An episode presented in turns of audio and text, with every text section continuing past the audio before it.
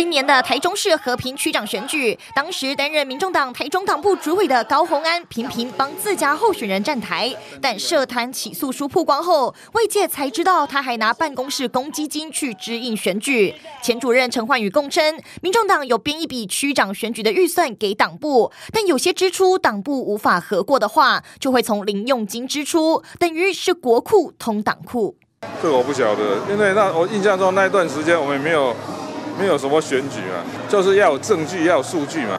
柯文哲打迷糊仗，但起诉书还曝光，永林基金会每个月给 Z 九吴达伟的网络公司十万，除了帮高虹安网络行销，还帮他外聘助理，负责陪高虹安跑行程，帮他买早餐，支出都向高办请款。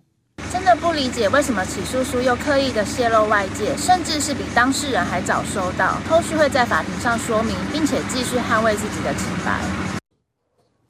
高虹安涉贪起诉书看到说，高虹安用办公室的公积金拿去给民众党的区长选举，啊，这就别人可以啊，这是国库通党库嘛。另外还有一个要调查的是。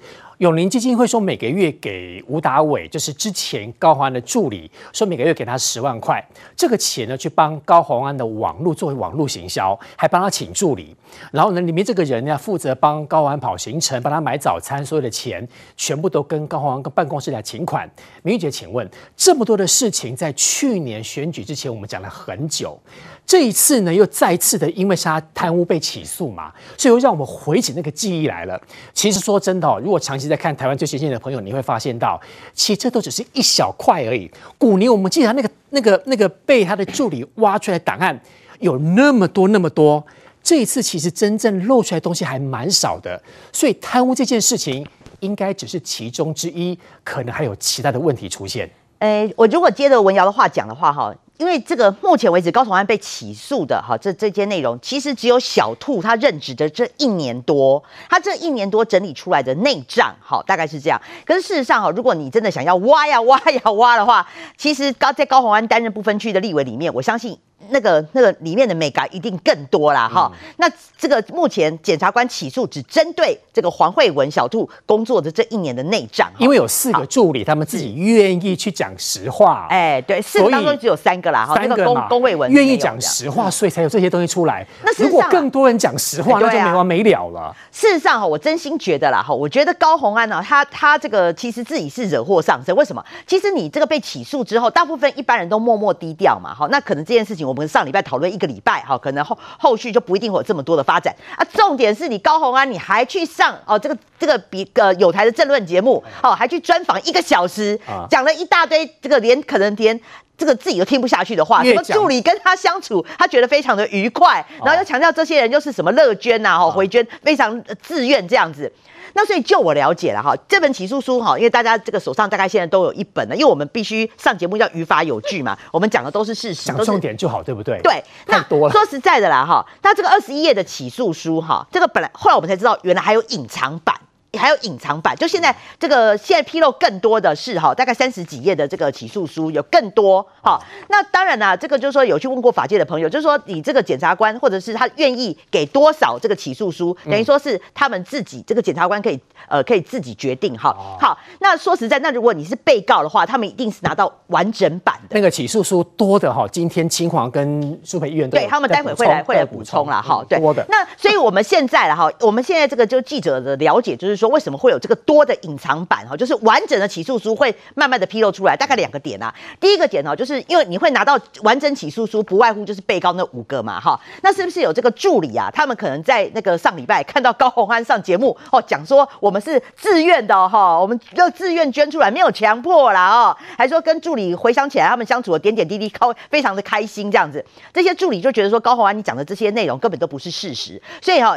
他就就可能大家就就就生气了哈，嗯、生气了，所以就把更多的一些细节啊，就披露给媒体知道。这是最新的了，这是新的。那第二个呢，可能也有也有认为说是检察官呐，检察官会觉得说你高虹安，你想要用舆论，好，你想用舆论，你去上争论节目帮自己喊冤，利用舆论来转移一个风向，所以也有法界人士认为说，可能是检察官哈，再把详细这个这个检起诉书里面更详细的内容给披露出来哈。好，就是要一直打脸，就是高虹安你讲的都不是事实。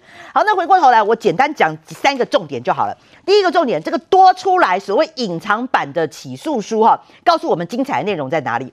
他就是用很多赖的对话内容，待会清黄会补充哦，就是再证再度证实了高红安低薪高报，把助理低薪高报，还有加班费福报的一个部分。我觉得更夸张的是其中一点哈。其中一点呢，哈，这边呢是那个龚卫文哦，就是那个王慧文啊，哈，就是那个水水母，对对，追捕。你看呢，他叫他，他就是每他就是有赖的对话记录哦。那个龚卫文就说，二零二零年八月三十一号哦，他说兔姐啊，哈，我表定是做到今天呐，哈，所以他要开始办离职手续了。结果你看到八月三十一号，龚卫文要离职哦，到十月六号哈，然后那个那个小兔就传传赖给他，水母啊，九月份的加班费哈，还是要请你。帮忙请领哦，抱歉，哎，文耀，他的这个工位文只做到八月底，哎，那为什么九月份的加班费？还可以再请他继续领呢？你要拖钱吗？不是啊，这这个不合理。你已经离职嘞，对，就你下个月的加班费还要请你帮忙再领。离职为什么再领一次？对啊，我的意思是在这里，这这太夸张了。这个账很乱。这个人已经离职了，结果九月份的加班费还要叫他再去帮忙领，哎，当人头吗？对，这个不就是这个就是根本就是诈欺了嘛？这不只是贪污了，你这还诈领，哎，这不是诈领，什么是诈领？工位文诈领，就这个人已经离职，只做到八月底，结果你还叫他去再去领九月份的加班费，那。不是一个领好领满的概念吗？嗯、所以我不知道说为什么这个龚卫文都已经离职了，还可以再去领他离职后的加班费？为什么哈？对，所以我就说吧，这个就涉嫌伪造文书了啊！这就是公公务人员记载不实。因为那个水母专门在做账的啦。啊，不是，是小兔，小兔，小兔，对不起，小兔在做账的。然后龚蔚文问他说：“怎么会发生这种事情？”他觉得很奇怪。他就是龚卫文要离职了，他也跟兔姐说：“兔姐，我只做到今天，哈，八月三十一号我就是要办离职手续。然后那个十月份的时候，那个小兔还叫他再去把九月再去把九月的加班费再领出来。所以你就觉得说，这真的是非常荒谬的一件事情。他的办公室根本就是已就是已经就是已经违法。了嘛？你不管是诈欺也好，然后这个诈领助理费也好，贪污也好，好，这个根本就是大家一看明眼人就知道是不合法的嘛。好，那再来了哈，就是说今天还有爆出来一件事情啊。就是你看哦，北检的这个未曝光版啊，哈，高红安要找助理啊，竟然向友谊基金会请款哈。那这个是怎么回事？这是上礼拜大家就有讨论过了。就是高红安不是还有一个隐藏版的助理叫吴达伟 AZ 吗？他不是每个月哈付十万块给 AZ 的这个利久公司啊，请他帮忙做一些什么这个呃立委的问政协助事务。结果什么是立委问政事务呢？就今天的这个独家又再度的披露了哈，是说呢，哦，这个他他呃。利久公司在帮他找一个诚信助理，这个诚信助理呢，你知道帮他做什么吗？帮他买早餐，帮他买中餐，然后做他私人的秘书，然后他需呃所有需要私人的物件都是找这个诚信助理来来做。那其实今天四叉猫蛮厉害的啦，哈，他有稍微去翻一下这个诚信助理到底到底是领多少薪水，结果预估推估了哈，因为以诚信助理上个上一份工作上一份工作他是在做工头的哈，大概以他平均四万多块来讲的话，等于说吴达伟向永林基金会。每个月请款十万哦，请款十万，就他可能付给这个助理，好算你好一点哈，给你五万。吴达伟还自己净赚五万呢，他就像对，所以这凭什么？为为为什么呢？为为什么你去还可以在外面帮你找一个助理，帮你专门伺候你，帮你买中餐买午餐，做你的随行。对，然后永林基金会要去付这笔钱，我不知道能不能讲。我记得。明玉姐其实知道这笔钱为什么会来，而当时钱为什么会流到这个办公室住里面来，不讲也没关系。不是啊，那个去年去年就讲过了嘛，就是高鸿安当立委的时候，然后就去找郭台铭哭诉嘛，就说他当了立委很委屈啊，这个领的钱比当时在红海少很多嘛，所以他就是需要这个郭台铭给他多点赞助嘛。给一个月十万。其实这个还引发出大家现在都没有在讨论的啦。那个李中庭有没有？李中庭不是被爆料说他每个月还有领永龄基金会，还有领。鸿海还有领，就总共一一呃年呃他的年薪是六百万呢，然后每个月月薪五十万呢。对，哦对，然后这个李李中庭不但一方面领永龄基金会的双薪，年薪六百万哦，然后一方面还可以帮高红安兼职。那为什么呢？那是因为李中庭这次不起诉处分了嘛，哈，检察官认为啊，不管了，你还有宋七力分身也好，反正呢，他就是可以一方面做永龄基金会的工作，一方面还可以帮高红安去做他助理的工作。因为李中庭这边没有起诉了，可是我还必须还是讲了，那为什么永龄基金会要一个月给李给那个李中庭一个月给他五十万呢？为什么哈？那个钱我我敢讲啊，就是搞不好我们这边所有人加起来薪水，我们根本都没有年薪六百万呐。所以我觉得这个真的是非常夸张的一件事。最后我要讲了哈，就是呃，就是高红安今天还被爆一件事情哦，就是呃，他的这个呃安库啊，就是他的小金库啊，还去通民众党台中市的党库，就等于是国呃国库通党库的概念。我要强调是说，今天的这个未未那个未曝光版的哈这个起诉书有讲到说。高宏安，因为他当时二零二零年的时候，他是接民众党的台中市党部主委，对，结果呢，这个党部他们有一些的款项啊，中党中央不一定核准，所以呢，高宏安就请他的这个助理呢，好做了两笔账，然后把他那个私人小金库，就是把他那个的办公室的这个账目啊，要去 cover 党。这个台中市党部的账目，嗯，那上礼拜上后善后之，我们的资深媒体人善后之就讲过了，就说小兔其实有两笔内账嘛，一本一本是这个呃立法院办公室的账。一本是台中市党部的账，然后有时候两边还要互相 cover、互相平衡。小兔就觉得说这个很夸张啦，哈，这这美和啦，所以他后来也因为这个高虹安苛刻助理嘛，再加上说他觉得这个账目太太夸张、太奇怪，不想再做了，所以他才做了一年多就离职。所以我要讲的是说，高虹安你不要再上节目了，你你这是讲越多，你的漏洞越多，而且那个这个起诉书未曝光本哦，我我觉得将来我们还可以再继续讲下去啊。对啊，去年我记得要选举之前，我们讲了好久，刚听明玉姐讲，真的唤起了我很多的回忆，而且其实这些回忆在待会儿清华兄要讲的所谓的增加的这个所谓判决书里面有很多，只要关于这个案起诉书，起诉书，只要关心过这个案子的朋友，应该都会发现，对，之前有讲过，现在似乎真的被挑出来了。对，因为之前其实我们就知道这个。他的小兔主任啊，黄慧文，其实，在去年的时候呢，你就可以发现他整理的账目里面很多资料露出嘛。所以呢，今天呢，柯文哲说啊，他不知道他党库跟他自己那个什么公积金啊，小金库通党库的状况，这个其实坦白说，大家觉得这个有点荒谬了。因为其实去年在节目上面，在新闻上面都已经露出了很多，而现在我们看到最新的状况是，你可以看到呢，昨天到今天，大家关心的是什么？关心的其实就是从这个他们助理内部的 LINE 的对话记录里面，就透露出很多。你很明显的这些助理哈，因为高虹安上节目上面讲说，他所报的这些加班费啦、薪资，他都是帮助理去争取报到最满，听起来都是为了助理好。但是我请问一下，助理是心甘情愿捐给你的吗？显然按照助理的讲法不是这样子哦。助理的讲法是，他们拿的就是一口价，后面你所谓多报出来的加班费跟薪资多拿的那些部分，那个都是要交出来给高虹安办公室的公积金去做使用，被利用了。是，那就是你的小金库嘛。因为这个所谓的公积金，其实用的也是你私人的用途。用的其实还有民众党的党库的用途嘛，所以它就不完全都是你自己你讲的说是办公室的用途，所以你去看看，我们看看这些赖对话记录的内容，因为赖对话记录内容你去看哦，最主要高虹安其实你会发现他其实是最一开始的时候他就讲定就是有几个人先开始当这所谓的要包高报薪资跟报加班费的，是哪几个？一开始是这个我们讲说黄慧文，就是他小杜主任，对，跟办公室主任陈焕宇，然后还有另外一位叫陈玉凯，那好像还有一位就是绰号叫水母的王玉文，其实最主要就是四个人。所以媒体所揭露的资讯里面赖的这个对话记录里面，其实看到的就是由这个小兔主任黄慧文他传给这个陈焕宇的，还有他传给这个王玉文的。所以我们光是看这两个人的这个 line 的对话记录，观众朋友就可以知道这里面这钱的部分到底是不是像高安讲的，他是说哦助理好辛苦，我帮他争取加班费，哎，争取来的好辛苦的加班费，到最后又回到你公积金账户里面去，请问这算是哪门子？说是慰劳你助理的辛苦？所以来一个一个看哦。第一个，你看这个是小兔，这个他的行政主任黄慧文第一次传赖给高环办公室的主任这个陈焕宇的时间，而且你会发现他传给陈焕宇的时间跟传给王玉文的时间都是在二零二零年三月十一号的时候。那请问文瑶，这是什么日子？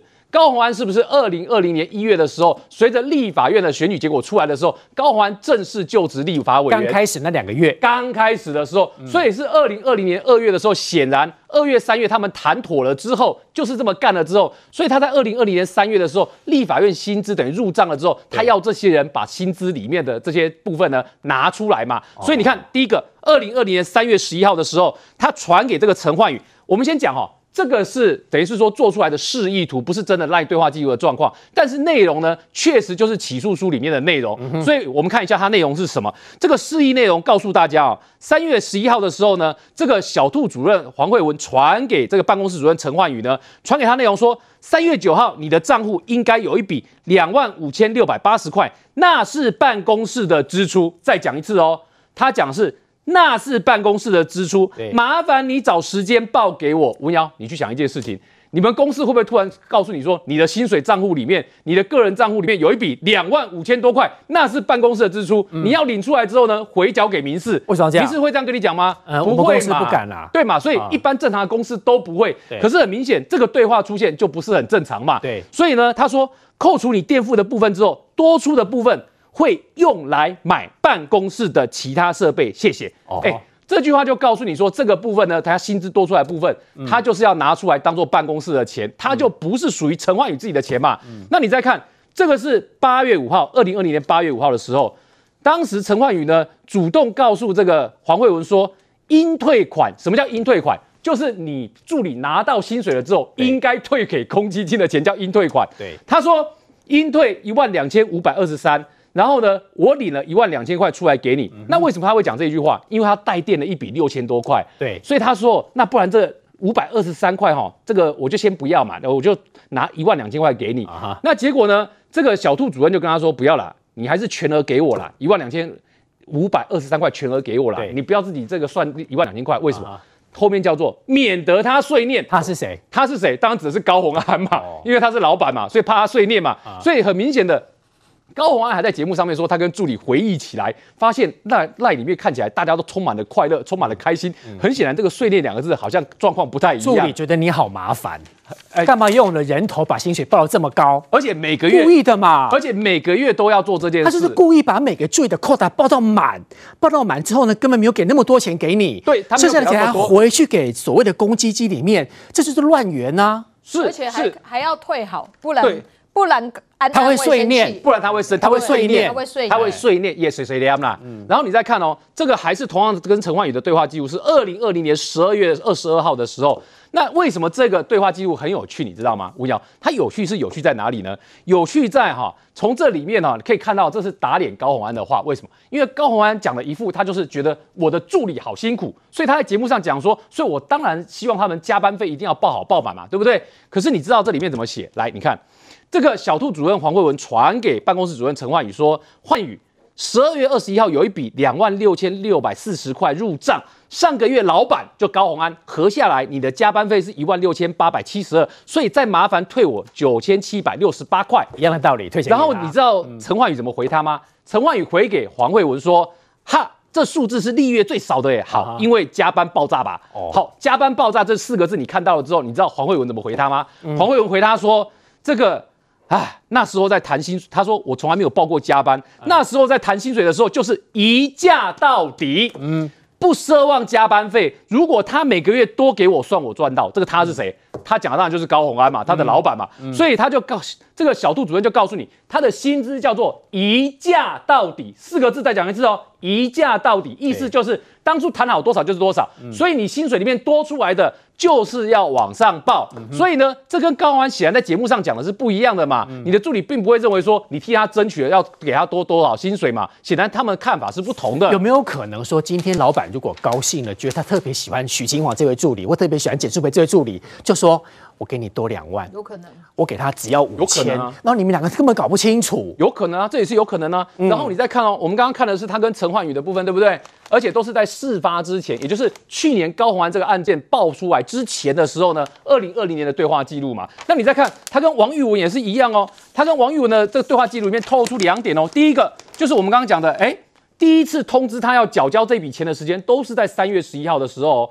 这个就是黄慧文跟王玉文之间，这个绰号水母的王玉文之间的对话哦。嗯、你看三月十一号他怎么说？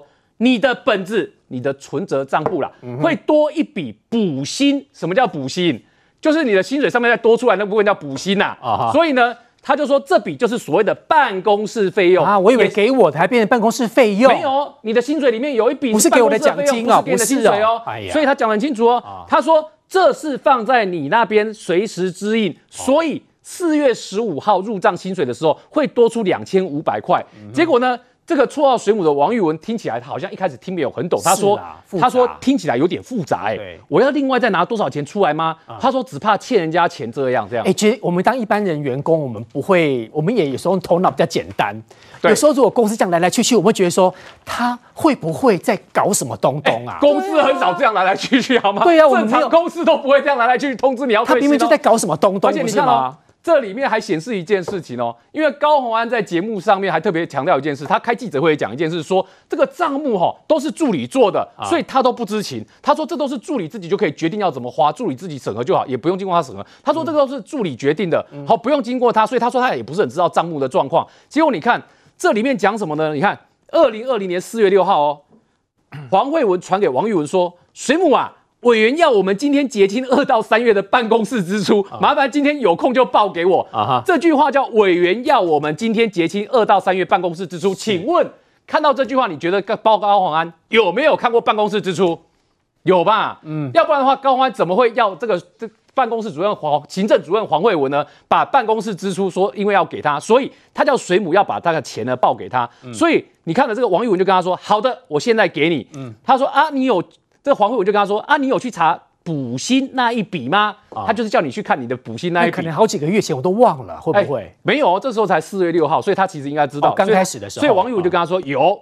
然后你看这个在十月十九号的时候，二零二零十月十九号的时候讲的更白哎、欸，水母啊，上次请你帮忙领加班费的部分呢，十六日已经入账了，金额是一万六千两百五十六，有空来办公室麻烦给我，谢谢。哎、嗯。这里面大家都讲得很明哦，然后这里这些对话记录里面呢，最后我要补充这一张哦，这一张是黄慧文跟陈焕宇之间在二零二二年的十一月二十二号，什么时候呢？就是去年事情已经爆发之后的事情。嗯，当时我们就讲说高虹安很可能在干嘛？要做这些相关的证据的处理了。已经爆开的时候是啊，要选选举之前，十一月二十二号哦，十一月二十二号哦。嗯，所以你可以看到十一月二十二号的时候，当时黄慧文传给陈焕宇说。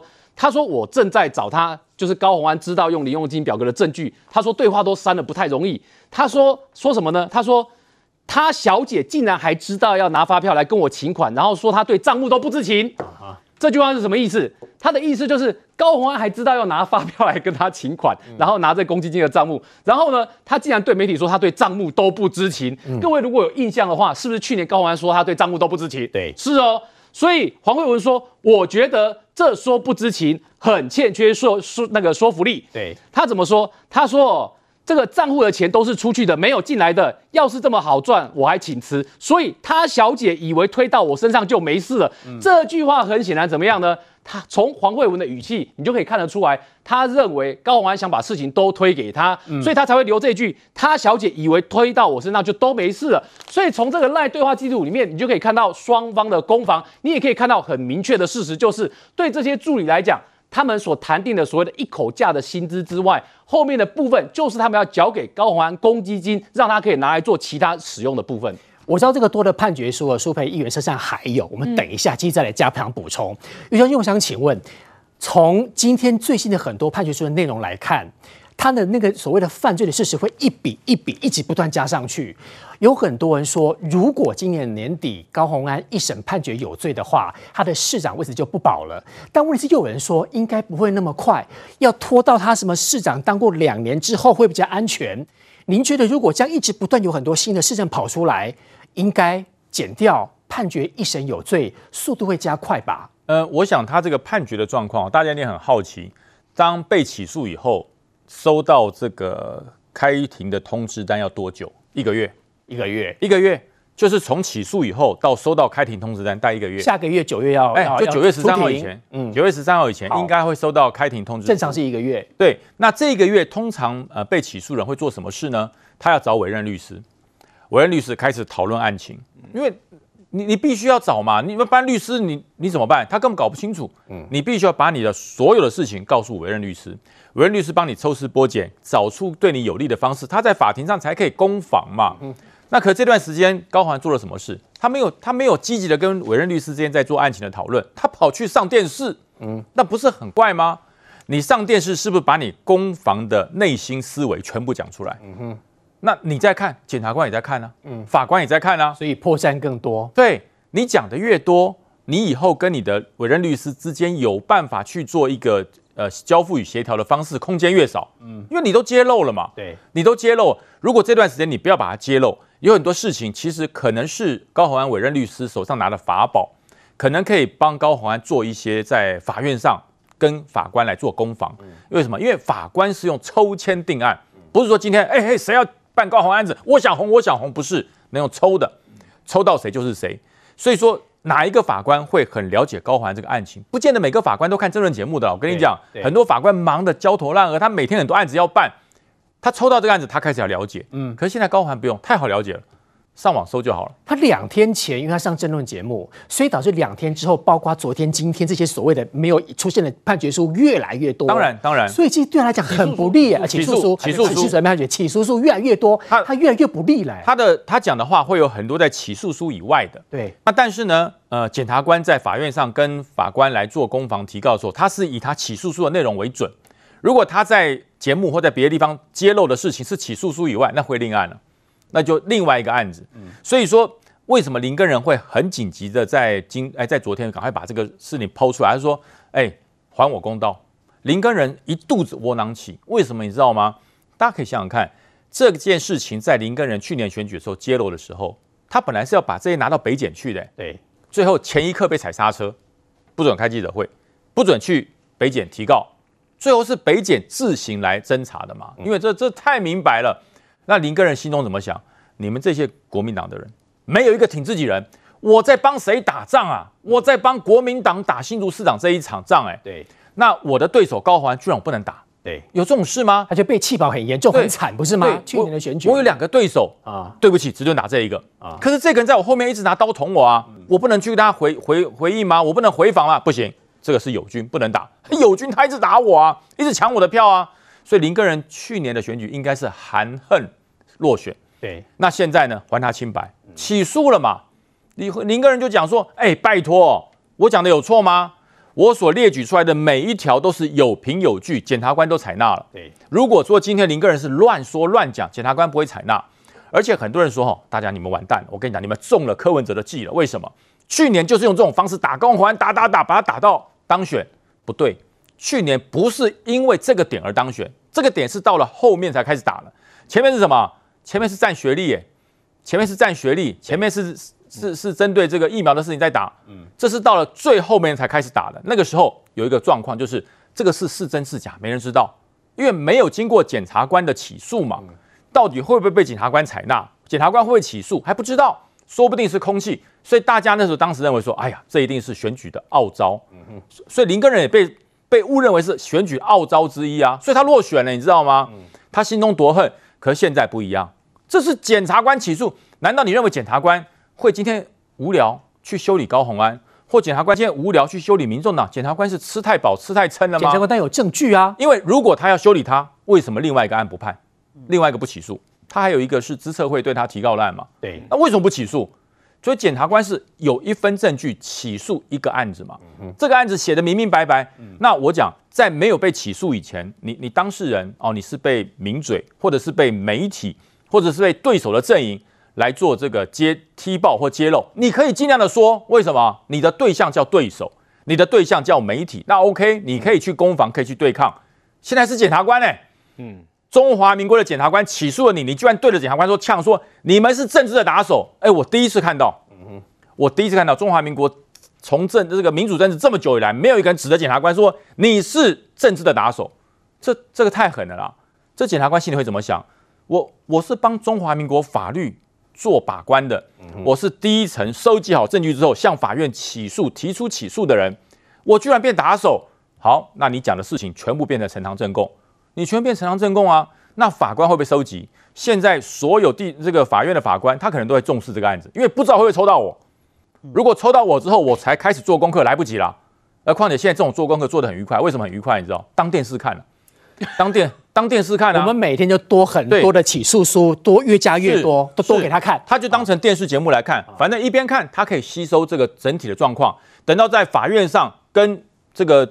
委托人的律师在攻防的时候，他可以直接问：那电视上你的当事人讲的是真的还是假的？嗯，当事人说的这段是真的是假的？嗯，当事人说他没有看过账簿是真的是假的？没有，他有看过，但是呢怎么样？哎，没有，可是他说他没看过。哎，这都会造成委托律师在攻防上的困难。嗯，所以我才说这一个月很很精很精华的一个月，嗯、你要把你在这十一个月内所有对于账簿、对于内容、对于助理、对于其他助理做成这个污点证人来跟你告告你的这些事情，想好策略，你要跟律师讨论讲清楚，哎，嗯、那律师就跟你讲说清楚哦，考虑清楚哦，写下去不能改哦。嗯，可是你在证你在证人节目上已经讲了。你在节目上已经说了，嗯，这个律师说，哎、欸，你你现在跟我讲的跟跟对这个 T 台讲的一不一样？不能不一样，那一定要一样啊，一定要一样，因为你是公开说的、啊。然后你讲的越多一样的，结果那个起诉书呃判起诉书的内容更多。哎、呃，对对，啊、你这就很麻烦，所以我才说高虹安现在是不是想到一件事，他一审可能不乐观了，干脆我就先泼政治脏水，哦，跟拼了，跟你拼了，对对对对对，嗯、万一那但是人家说一月十三号前会不会一审？不会啦，不会，我跟你讲，不会，不会。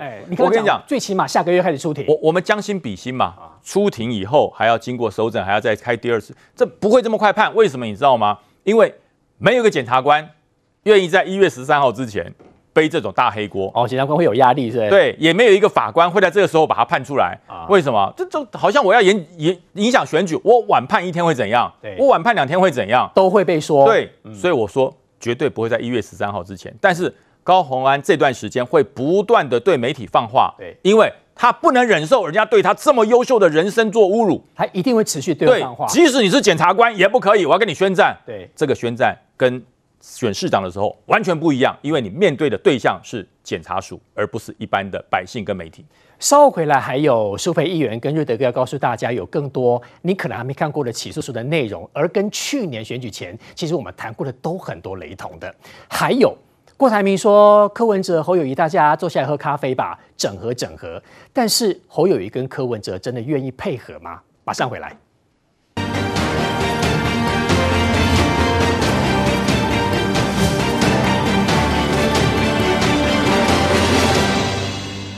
好，也就是因为两天前呢，高虹安市长上了媒体来解释这一次被起诉的事情，结果这几天真的也很妙，出现了更多，应该有好几十张的。起诉书的内容，这个起诉书的内容，今天我们在台湾最新增加。刚才新华兄讲了很多，来，苏培议员要接棒，还有其他的。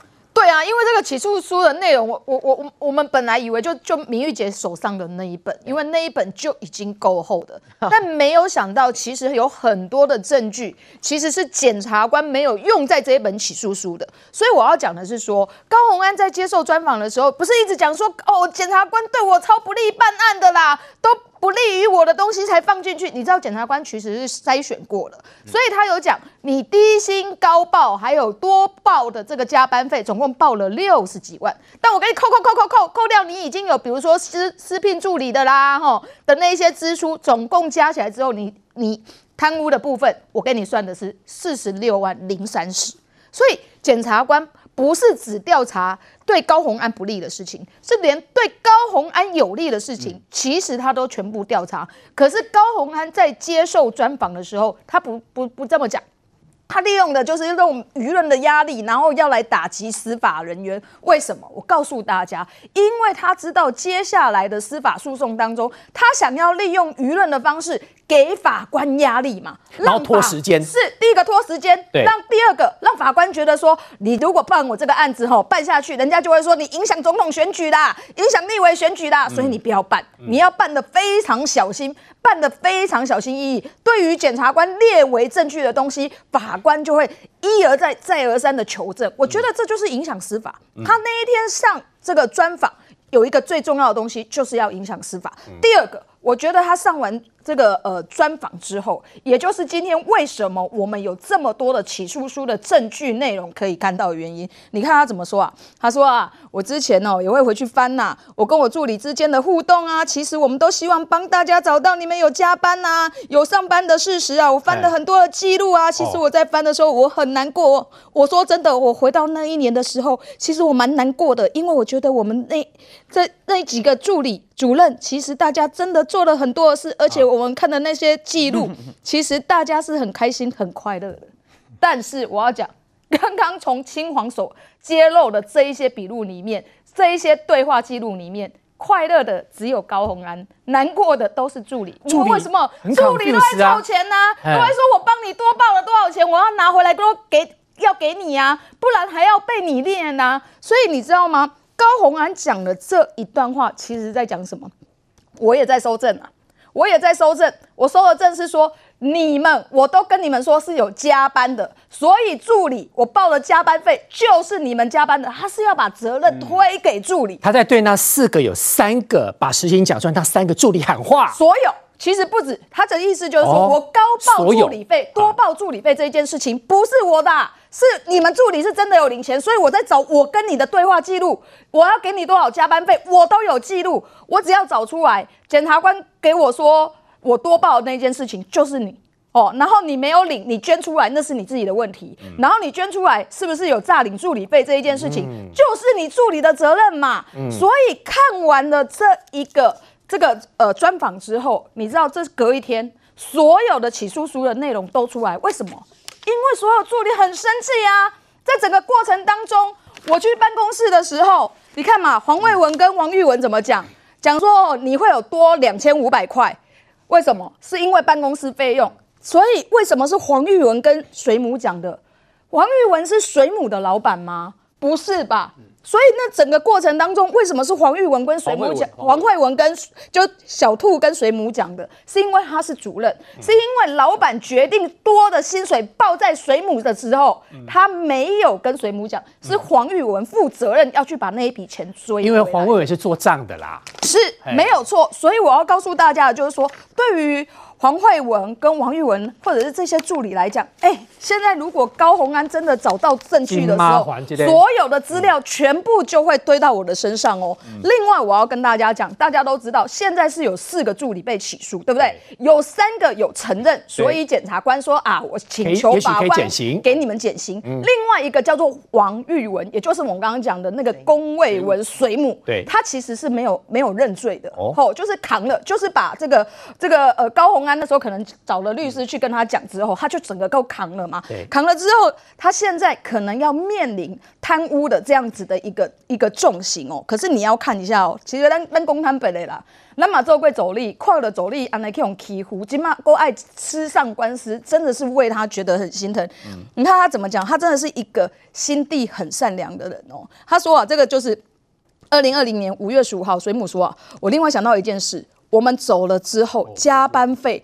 他要找谁帮他领？他去问那个小兔啊，对，小兔又这个小兔又说好问题耶，焕宇吧，嗯、啊，现在是我你焕宇 Jack，至少四个人，否则领不完。啊、再来就是玉凯或是圈圈，啊、所以你知道他什么意思？他的意思就是说加班费要找谁帮他领？所以加班费是不是？依照助理实际的加班去付的，不是，当然不是，全部都是人头帮他领的。你看，这是二零二零年五月十五号讲的哦。水母要离职了，然后他还在想说，高红安的加班费要谁帮他领啊？嗯、然后另外八月二零二零年八月二十六号的时候，他还说，这个水母又说，兔姐，我已经跟委员说好，我做到八月底，离职前要跑完所有的流流程。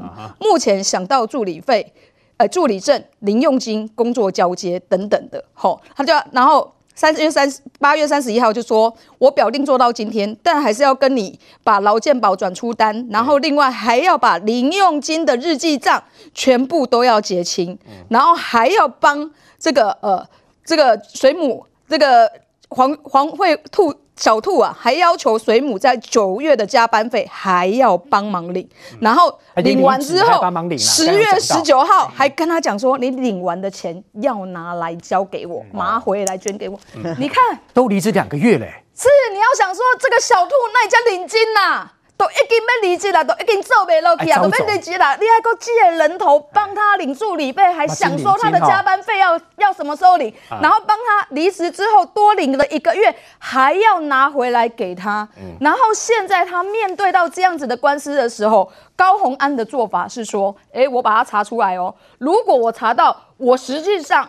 有说要给你助理费的话，那就是你自己的问题哦，是你领的哦，不是我领的。所以如果检察官说有贪污、有诈领的话，那就是你小兔的问题。所以你对，我觉得对小兔来讲真的是情何以堪。另外，在这这一次的这个呃揭露出来的笔录里面，其实还有一个非常大大的问题，就是说高虹安一直告诉我们，这些公积金是助理自愿捐，而且捐出来做办公室的费用，但是。在笔录里面，其实我们看到他的这一个公积金助理应该用的公积金有花在哪里啊？给大家看一下，不知道各位看不看得清楚？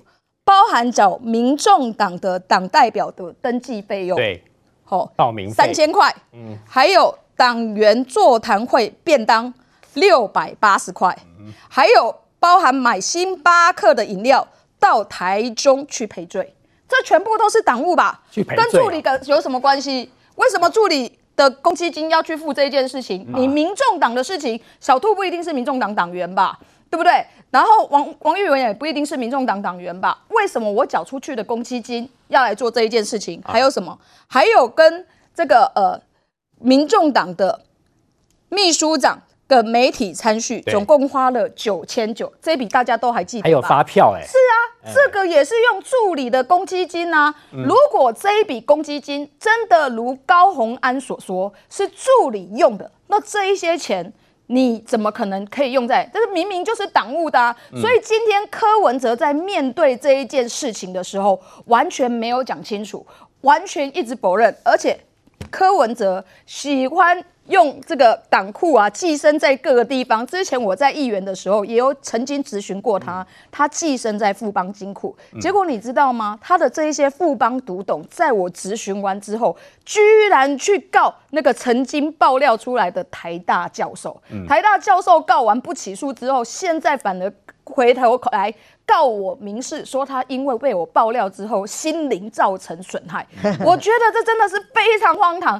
柯文哲跟民众党，你们应该好好的去想，这些钱本来就不是民众党的，这些你因为职务而拿到的钱，都是要不给助理，要不给助理的加班费，要不然就是找一个专业的人去监督富邦，而不是让你民众党施用的。你们到现在都还搞不清楚，还用这种。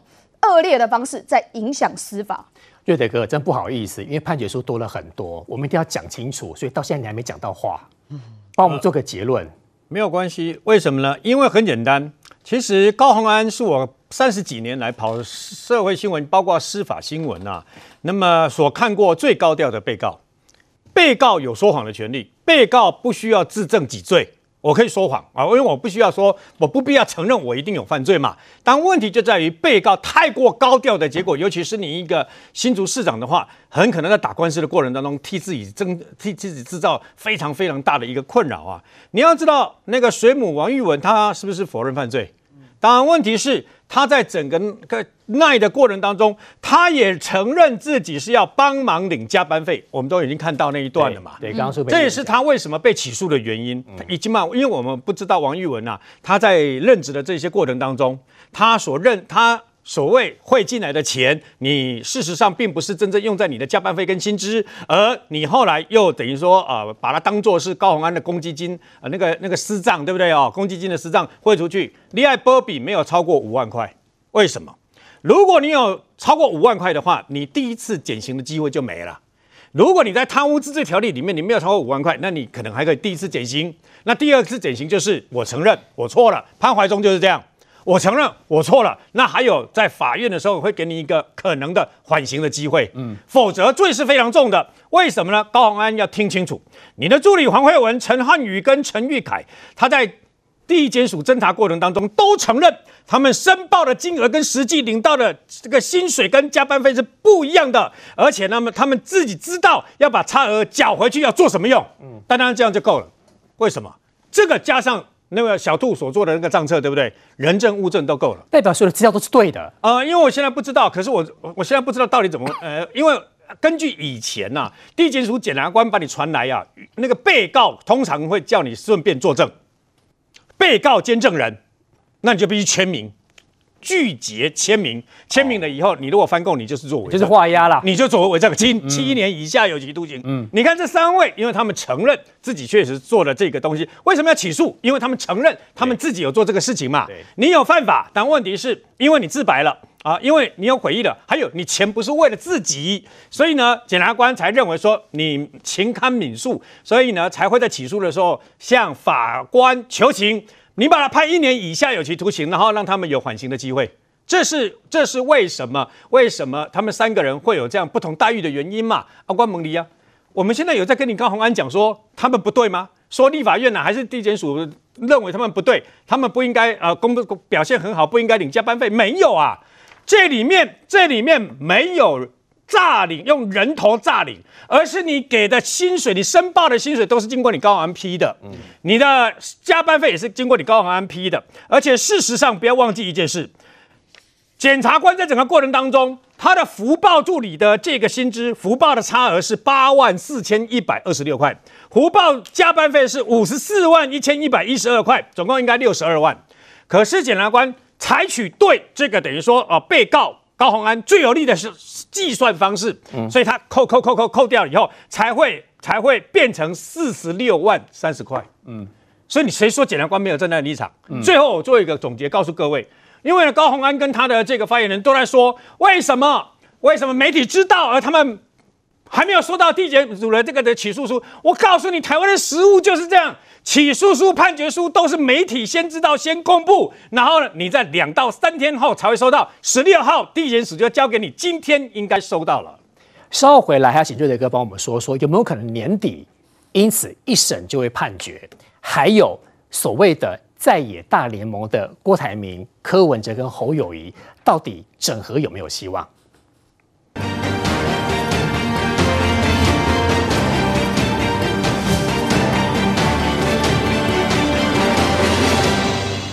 刚才大概半小时之前，来看到中国的官方公布了一个最新的画面，他们提到说，中国的军舰跟台湾的军舰对峙。